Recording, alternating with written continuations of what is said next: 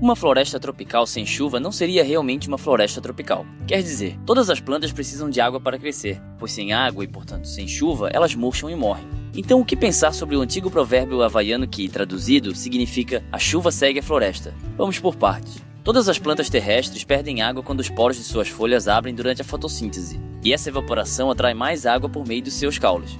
Com tanta chuva encharcando o solo das florestas tropicais, a água é quase limitada, e, consequentemente, árvores da floresta tropical podem se dar ao luxo de mover e perder mais água do que outras plantas. O vapor de água subindo dessa floresta alimenta nuvens carregadas de umidade, ao mesmo tempo em que causa uma convecção. Juntos, esses efeitos aceleram a formação de chuva, que cai no solo, começando tudo de novo. Esse ciclo, absorção, evaporação e chuva, acontece em todo lugar em que existem plantas. Mas o solo superúmido, o bombeamento rápido das árvores e o sol quente tornam um ciclo tão rápido na floresta tropical que, ao contrário de outros biomas onde as nuvens podem se formar em um lugar e chover em outro, nela toda a água permanece na mesma região. Se esse tipo de floresta não bombeasse tanta água para o ar, ela não teria tanta chuva. E sem toda a chuva que recebe, ela não teria tamanha quantidade de água para jogar no ar. Assim surge a dúvida: o que veio primeiro, a chuva ou a floresta tropical?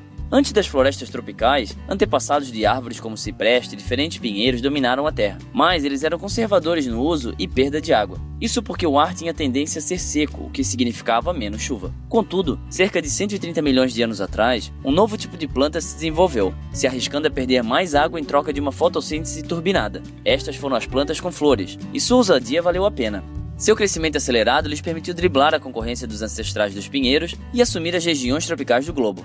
Estas angiospermas, como são conhecidas, perderam tanta água no ar à medida que se espalharam que trouxeram sua própria chuva com elas. E hoje as florestas tropicais recebem mais chuva do que receberiam sendo florestas de pinheiros. Em alguns lugares, esse acréscimo chega a mais de um metro de chuva todo ano. Isso é equivalente a um aumento de duas horas e meia de chuva forte a cada semana. Não é nenhuma surpresa que toda essa água esfria a floresta, razão pela qual a Amazônia não chega nem perto do calor do Saara, ou nem mesmo de uma floresta de pinheiros no verão do Texas. Mas os trópicos quentes e secos do passado podem em breve ser parte do nosso futuro.